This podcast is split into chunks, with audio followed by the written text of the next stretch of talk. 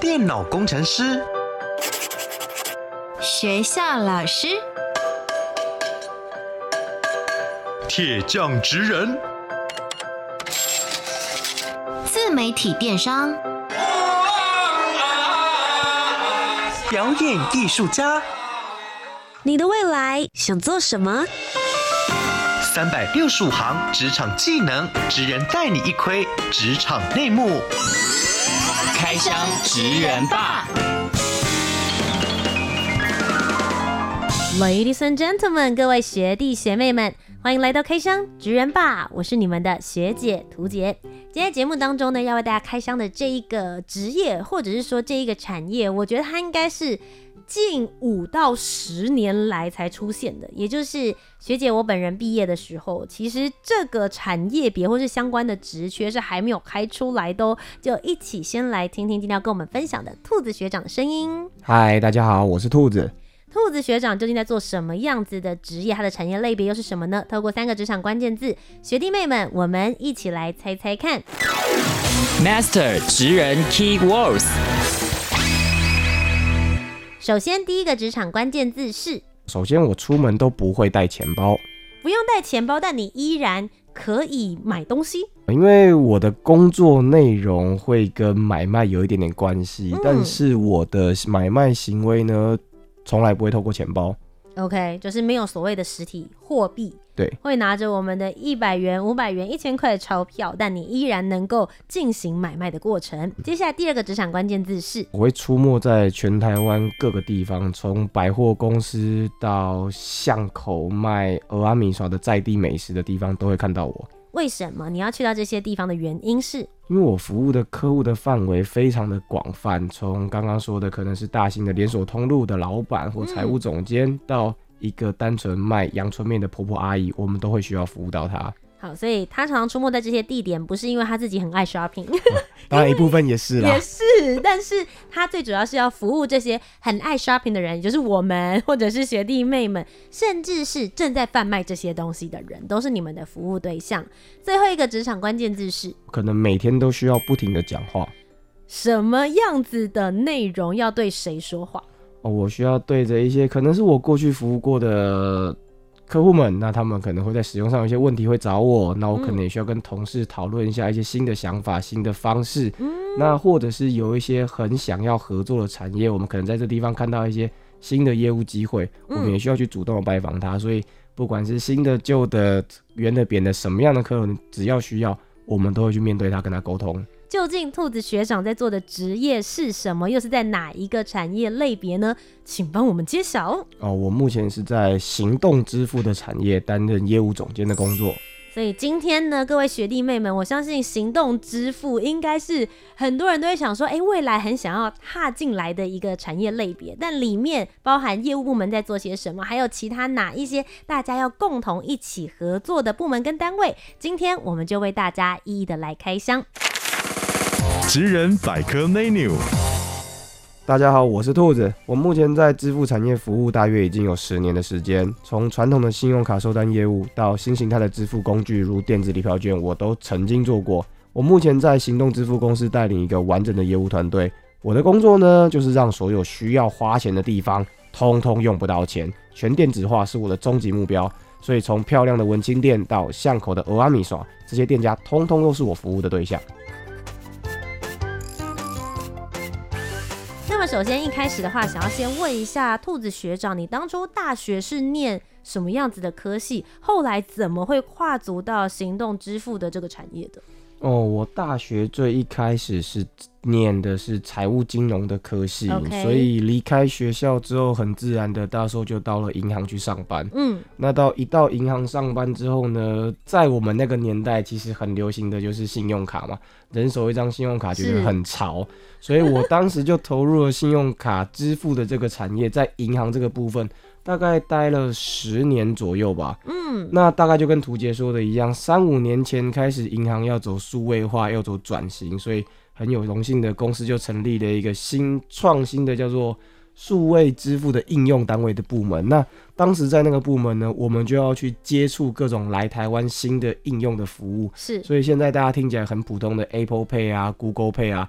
在我们当年那个年代是非常非常非常新颖的，很潮哎、欸，对，很潮。我是可以分享一个故事，我是全台湾第一个可以使用 Google Pay 的人。我当第一个，呃，至少是前十个。就是那时候在台湾秘密测试的时候，是。我走到加油站的时候，我跟他说我要刷卡，嗯，然后店员就说好的，我就把我的手机拿给他，嗯哼，那你们可以想象吗？店员说超 shock，店员说，请你给我信用卡，对，我说我的手机可以刷卡，然后他两眼发直的看着我，你在讲什么？我说全台湾只有我行，真的假的？你就这样跟他讲？真的这样讲。然后刷过之后，那个店员是 店长、站长、站长，这个、这个、这个、这个、这个交易有成功吗？超拽，哇塞，超拽！但在外面装的很拽，其实我就只是一个小小的被被派去测试的一个小员工而已。你有充分的使用你的当初一开始被测试的特权哦。对对对，所以大家被叫去测试都觉得啊，出公差好烦，好烦哦。但我那个时候最喜欢去测试的就是 Apple Pay 跟 Google Pay。很潮，嗯，超喜欢看观察对方的表情怎么样？对对对对。哎，我可以理解，如果一开始出来的时候还没有人在使用，就是 Google Pay 跟 Apple Pay 的时候，我一开始听到就说哈，只要拿手机出去就可以了，怎么可能？真的，你反应一定是这样子的啊！大家还可以想象第一次告诉你说你的手机感应就可以支付这件事你心里有觉得多么的不可思议吗？哎、欸，所以你那个时候在做测试的时候，你就已经是在所谓的业务相关部门了吗？哦，那个时候严格来说，它是一个做产品的单位。OK，但产品的单位里面，它需要去协助业务单位销售，所以我可能不用每天去做销售，但必要的时候，我们要陪着。业务同仁去销售，了解。嗯，所以在等于是说你在前一份工作的时候就已经有累积了这些相关的 know how 以及经验了。对，那那个时候就是从一般传统的信用卡收单支付业务做着做着，像刚刚分享的，碰到了 Google Pay 跟 Apple Pay，那它是一个很成功的案例。那中间当然经手了非常非常多，到现在大家早就已经忘记了什么样的数位支付服务。那也因为这个契机，当时就觉得哎。欸数位支付的应用，我觉得非常非常的有趣。是，那后续有一些支付的公司陆续成立了之后，就凭借着这样的机会，就觉得来试试看好了。嗯，所以就直接从金融业转到了数位支付的领域。是，那我也很好奇，因为像一开始我们民众已经接触到所谓的行动支付跟数位支付的时候，当然距离你第一次测试已经是很久之后的事，就是到普及化跟普遍化，大家也开始接受这个支付成为日常，大家会常常使用的方式，已经经过了很多的努力。可以跟我们分享一下，目前现在市面上到底有哪些的支付方法吗？嗯，其实严格来说，我觉得。大家都会被行动支付、电子支付、第三方支付这些 wording 搞得非常非常的困惑。但我觉得我们可以现在定义一下了。我觉得可以分广义跟狭义的定义。严格来说，狭义的定义，所谓的电子支付，它必须拥有营运电子钱包的权利。嗯哼。那什么叫做电子钱包呢？你就想象你开一个虚拟的账户，是，你可以把你银行的钱转到那个地方去，那个地方的钱可以跟大家互相再转来转去，最后可以领出去。如果你有提供这样子的服务，才是台湾法律上狭义的电子支付的定义。那行动支付、第三方支付，其实以台湾普遍来说，你只要不是拿实体卡片或现金的交易，大家都会把它广泛称为第三方支付、电子支付、行动支付，甚至有人会用错的 term 叫这样的人叫做电子支付。嗯，常见的有谁？比如说像是拍钱包、橘子汁。或者是欧付宝、赖差、接差，这种都是有提供这样的服务。所以不论是狭义的还是广义的，我觉得学弟妹们也可以思考，电子支付它就是一种新的支付形态，不再像以前传统的十年、二十年、三十年这样，我们爸爸妈妈那一个 generation 的时候，他们都是用实体的货币，而现在呢，已经完全可以使用电子化的方式来进行买卖了。那我就会很好奇，到底兔子学长，你所在的业务部门在电子支付的产业当中是扮演着什么样子的角色呢？以业务部门的角度来说，吼，首先你们要先去定义这个产品我们的范围。就举例来说好了，当初我们业务部队在建制的时候呢，我们内部花了很多时间在讨论说，我们主要进攻的客群是在网络上，嗯，还是在街边遇到的每一家商店。还是我跟你之间平常之间亲友之间的转账，嗯，好，那我们刚是当时公司讨论，我们内部的业务策略讨论是，我们先从网络上的交易做移转最容易。OK，再来是你每天的交易去做移转。是，所以以我们现在业务部门来说呢，我们最常做的事情，应该 daily 每天一定要做的两件事情。第一个就是去扫各个网络上的交易行为。OK，我们去寻找任何上网络上的交易行为，让我们的行动支付带进去，去移转它什么还在网络上汇款啊。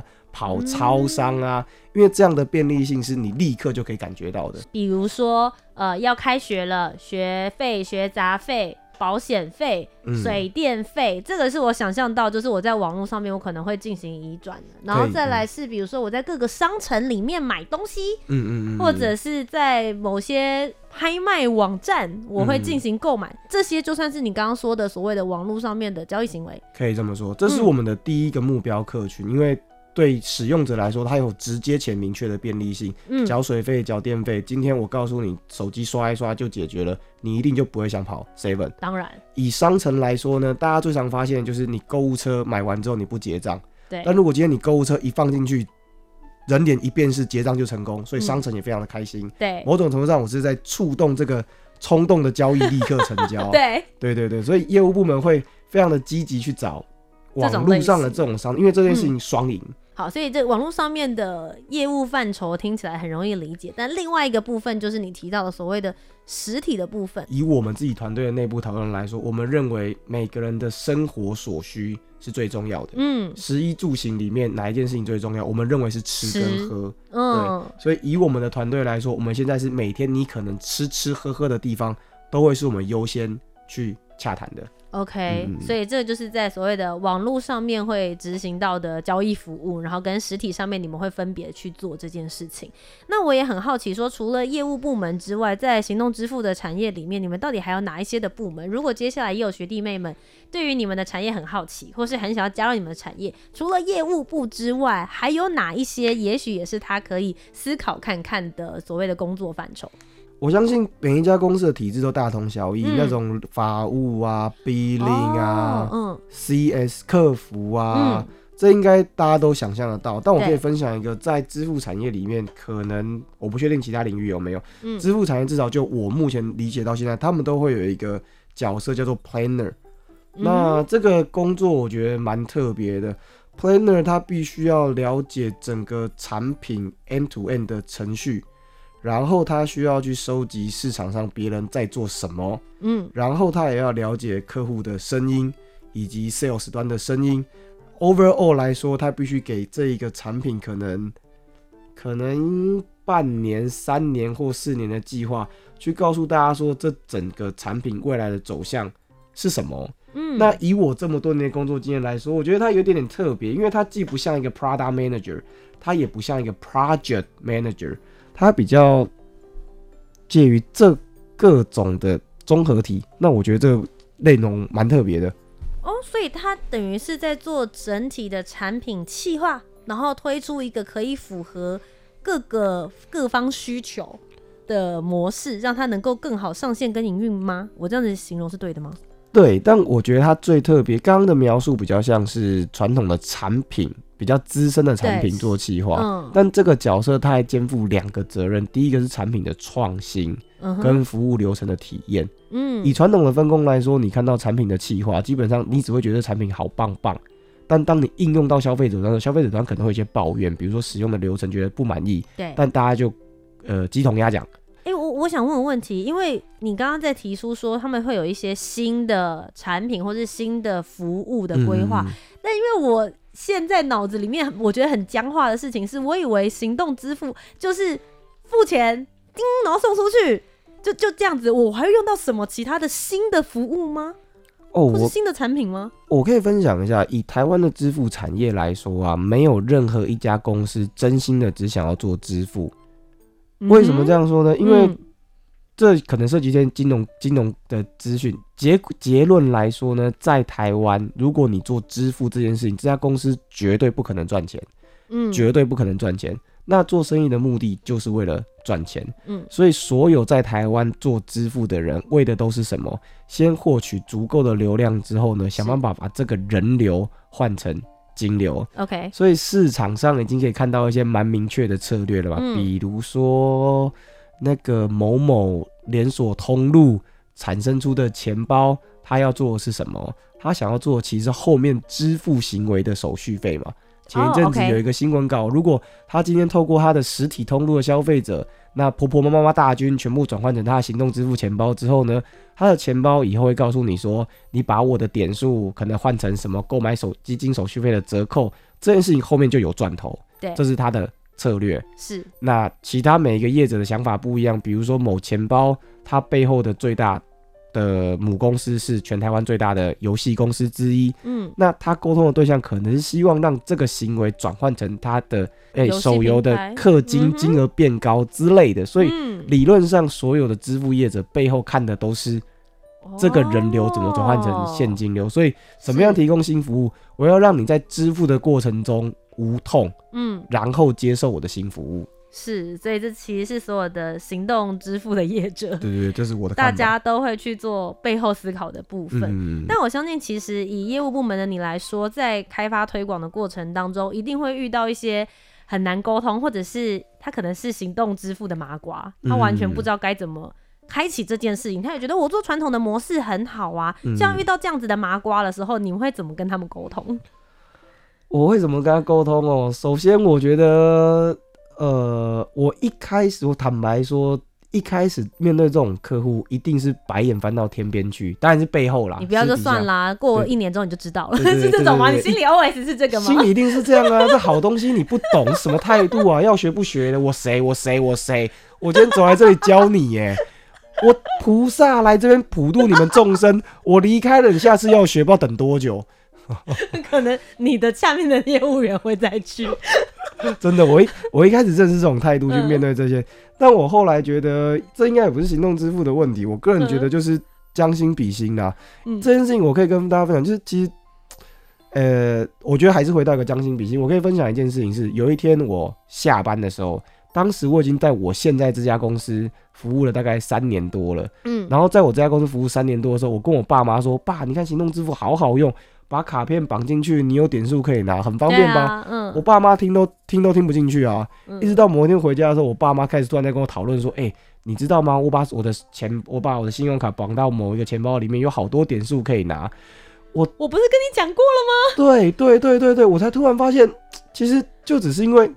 每个族群有自己接收资讯的习惯的方式，是他会做这件事情，就是因为菜市场的邻居跟他说这个东西很划算，嗯、他就会做。所以我后来其实反而比较去检讨自己的是沟通的方式是不是不够将心比心。哦，你是不是站在一个觉得这东西真的很好，我用了很方便，嗯、你为什么不用？嗯、如果你的出发点都是我觉得很好，那我不认为对方一定听得进去，因为你好不一定别人好。但你的沟通如果能够记得是。这件事情对你可能有什么好处，或者你的难处是什么？抱着一点开放一点的态度去听听看对方的需求是什么，也许你可以引导他去做一些你想要他做的事情。嗯，我觉得兔子学长的这一段，不论你接下来在做什么样子的产业，我觉得也许大家在工作上面都会遇到一些困难，所以其实是蛮受用的啦。就是你在做沟通的过程当中，如果对方没有办法听进去，也许是你沟通的方式或者用的方法，你也没有找到他真正需要这件事情的痛点。所以其实你自己在这一份工，以前在银行业工作，然后现在来到行动支付这样子的产业，其实过去的那些经验是不是帮助你蛮多的？哦，我觉得肯定是的啦。因为首先，我觉得要在行动支付，你需要具备一些技能嘛。第一个，金流的知识你是肯定要的。嗯，所以在比如说国际的信用卡的金流架构，台湾的小额支付的架构下，到底是什么？你必须得懂这些东西，你才有可能去做支付。嗯，那当你懂了这些东西之后呢，你下一步就会是想的事情是，那你要做什么？嗯，支付很简单，但前面的场景很困难嘛，所以大家可以看到很多新的网络的应用，比如说我随便说什么共享办公室啊、电子礼票券，whatever，支付本身都不是重点，你前端提供了什么样的服务让大家进来，这才是重点。嗯，那最后一件事情呢，你需要带带着这件事情持续的优化。所以我觉得我还算蛮幸运的。前面的两件事情，第一个金流的部分，我可能过去的学习背景跟银行经历就有了。嗯，那第二个对于各个产品前端场景的认识，因为我的工作第二个部门让我认识了很多个场景，所以来到现在这家公司，我觉得我只要做最后一个部分，就是留住了客人跟优化。嗯、这对我算是运气蛮好的。所以你的职业的过程当中，其实它都是不断的累计叠加上去的。过去的经验值也帮助你现在在这个职场当中更知道怎么样子来去做发挥。那因为其实对于现在的你来说，你其实已经算是业务部门的总监了嘛，所以算是主管。嗯、有很多事情不一定要由你自己来做，也许是这些呃其他层级的业务员或者小主管来做。可以跟我们分享一下，就是在你现在的层级来说。一般的就是业务员，然后业务的小主管，一直到你，你们之间的工作范围会有些什么样子的不同？哦，好，以我先以业务的角色来分工好了，嗯、基本上业务会有分很 junior 跟很 senior 的嘛，那大家可以粗粗略略的感觉一下，最 junior 的业务员呢，因为你可能业务的技能还不够，人脉也不够，产品跟法律各种技能都还不够，你还是一个刚出社会还需要被好好磨练的。还需要吸收很多事情，对对对，嗯、甚至我可能对你的教育训练也不够，所以这种人的工作很单纯，他就是每天在路上挨家挨户被我要求拜访不同类型的店家。OK，什么叫不同类？比如按摩店你也要去，美甲你也要去，卖阳春面你也要去，卖精品卖饰品直销你统统都去。嗯，你得先搞懂这整个市场会遇到的问题是什么。是什么？对，嗯、所以很 junior 的。业务员要面对的可能是这样子的工作。OK，那比较 senior 的业务员呢，他可能会被开始有产业的概念。嗯，比如说你跑久了之后呢，你知道每个人的人格特质就不一样嘛。比如说以我这个年纪跟我的领域来说，我就很适合跟那种中小企业主讲话，因为我的沟通比较带数字，比较理性，比较客观。中小企业主就很吃我这一套。OK，但当我去了市场，我就 GG。那些婆婆妈妈才不吃我这一套嘞，嗯、动不动就会说：“哎是，哇、欸，那我办你会不会送我两个塑胶袋？” 啊，这种我就回不了这种话，我听了就很烦。我觉得你在讲什么，白眼就翻到天边去。嗯，好，对，所以当你有一个 junior 的，当我认为你的业务技能已经没什么问题之后呢，理论上。会顺着你的期望，把你送去一个你想要的产业。比如说以图杰来说哈，如果你到我单位，嗯、我一定会把你送去旅游类的产业 BD。嗯，对，OK，因为这个东西你喜欢，你又具备业务技能，那我可能叫你把全台湾的旅行社都搞定，全部都处理。对，那有的可能是小资族的，我可能会把你送送去处理全台湾的连锁通路，比如说某某小。某某北百货，嗯，某某便利商店，类似这样。那顺着你的技能去发展，嗯，那到了我这个角度来说，因为我是所有业务单位的主管，我这组人加起来对我来说，基本上就是一个业绩的加总，我得为公司的营收负一点责任。是，那多一点事情是我需要多了解市场的概况，嗯，所以我会从这些人去状况里面去收集说，哦，我现在市场上有没有什么样的声音？有有没有什么事情是我现在觉得。重要，可是它却不急的事情。嗯，我得从这里不停的去淬炼这样的东西，因为到一个程度的时候，你会很辛苦的事情，在你收集 member 的资讯的时候，你很难厘清这件事情是抱怨还是真的问题。哦，OK，当你问他说为什么这个月业绩那么烂，嗯，他可能跟你讲一百条。但其实九十九条可能都只是怕被你骂，了解，你也有可能是他自己找的借口，但你必须要去分辨。对，但这件事情上你就得找出那真正一件事情对公司很重要的，嗯，这是第一个。那第二个当然就是外部的，我必须收集外部的竞品在做些什么啊，或者是有什么新的产品、新的服务。那其实我最主要的角色就是把内部的资、内部的声音、客户的建议跟外部竞品在做的事情，两三个人都在一起之后，重新做团队。工作的排序，产品开发的排序，嗯、那我的目标当然就是希望让公司在未来的一年看得到的范围之内越来越有竞争力。嗯，你喜欢你的工作吗？还蛮喜欢的。你现在加入就是行动支付、电子支付这个产业，大概已经有多久的时间了？五年半。在这五年半当中，你觉得最有成就感的时候是什么时刻？哦，我可以分享一个，大概就像刚刚最一开始说，我其实我是一个很。沟通很不 local 的人，所以我一到这家公司的时候，我希望我老板把我派去谈那种大家想什么一零一百货啊，穿着西装笔挺进去，高端感，对，就很帅啊，很帅。如果跟人家说我的客户是 Seven Eleven，我的客户是高雄梦时代，不觉得很帅很潮吗？嗯、但我没想到，我到了这家公司之后，我的第一个任务是被派去处理某某夜市。在台湾的夜市，一个非常非常特别的，有机会跟大家聊，它是有一个地下组织。但跟官方有有一点点的连接。OK，结论是我走进了那个地方之后呢，一进去就有一个大哥坐在正中间，嗯，拜关公，旁边站一排皮衣皮裤的小弟。你知道那画面跟你想的画面完全不一样，跟我想的画面完全不一样哎！我还穿着一副非常正式的模样去跟大家谈，结果我一进去，人家在拜关公。嗯。对，所以然后包括一开始跟他们的沟通，你知道非常的非常的不对平啦。嗯、我想我想不对平，因为我银行出身的嘛，所有事情就是白纸黑字讲清楚说明白。嗯、我一做讲情跟义啊，对他们讲真的是讲情跟义耶。我一做下去合约的时候，大哥就撕掉说合约不重要，讲清楚就好。他们真的没有在在意那种法规怎么样的，反正他们就是站在一个发展这个协会的地方。只要只要能够让我这边发展的好啊，你这个东西有效啊，我们就用。我说我要用，我就真的会用，也不用签什么字啦。它的概念会是这样，类似这种概念。所以这整个过程其实对我是一个非常大的 shock，非常真真真的是很震撼。这个事情对我来说一个很大的冲击啊，包括整个洽谈的方式完全不一样，嗯，跟我回去事后的准备也完全不一样。那你最后有完成这个合作？哦，有有有有有有，非常的非常的辛苦。所以当下的时候有觉得说，天哪，其实我还是我我有做到这件事情，很值得给自己一个掌声。算有哎、欸，而且举一个例子来说好了，我当时去台中跟一个夜市的合伙伴合作，嗯、哦，我们的逻辑是我们愿意给一些行销赞助，希望带更多的游客来。那你的生意变好，我赚手续费，大家都开心。对。那我们当时跟窗口在讨论说，在讨论说，哎、欸。我怎么样让消费者识别这个地方可以使用我们的服务？我们随口讨论了一下，说可不可以让每一个摊商都穿我有我们公司 logo 的衣服？嗯，好。那当时我就随口跟大哥说，我们都叫他大哥啦，因为应该真的是大哥。嗯、我就随口跟大哥说，你帮你帮我调查一下好了，整个摊商需要多少件衣服？需要什么样的 size？嗯，我回去帮你跟公司要。嗯，对。然后大哥就吼几顾为 walking 门。他就派了各个小弟去每一摊一摊巡，一摊一摊问哦，嗯，然后调查表清清楚楚调查给我，嗯，好，那这个时候呢，我去跟公司要，结果我觉得这很不幸的是，可能是文化上的差异，我的外国老板就听不懂这种衣服啊摊商的情跟义，他觉得东西太 low 了，送不出去，反正 anyway，这案子被我的总部拒绝了。但当我去跟这个大哥讲的时候，他超级生气耶，他觉得你就是一个骗子。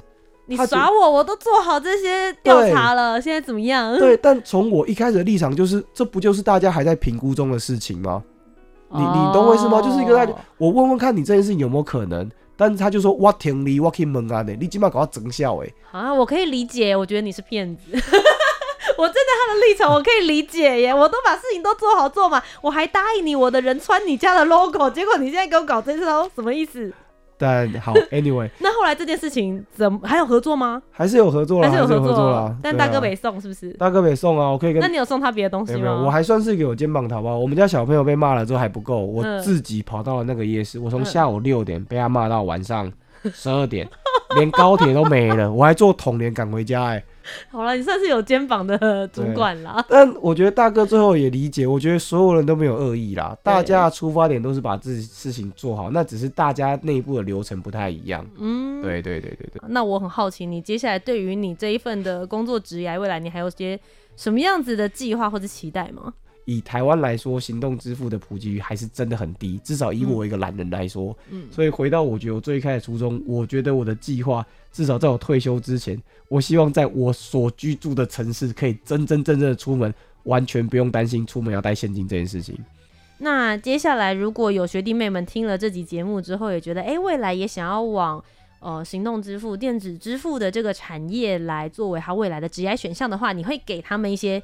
什么样子的建议？比如说可以念什么样子的科系，或是具备什么样子的技能，会是你比较青睐的？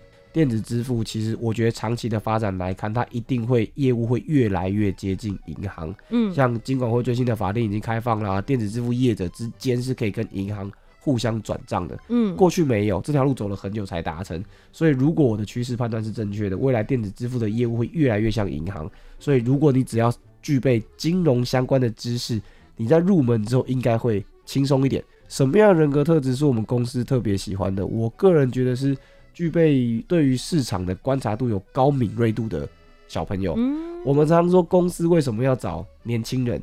因为年轻人具有创意，而且敢尝试。是因为你有观察这件事情的习惯，他就可以在新创公司里面有机会成为一个专案。今天非常谢谢兔子学长来到开箱职人 BAR 当中，为我们开箱了行动支付这样子的一个产业，包含各个部门，甚至是你需要什么样子的人格特质才会比较适合这样子的产业类型。再一次非常谢谢兔子学长，谢谢。那么各位学弟妹们，我们今天就要下课喽。我是你们的学姐屠洁，我们下周节目再见，拜拜。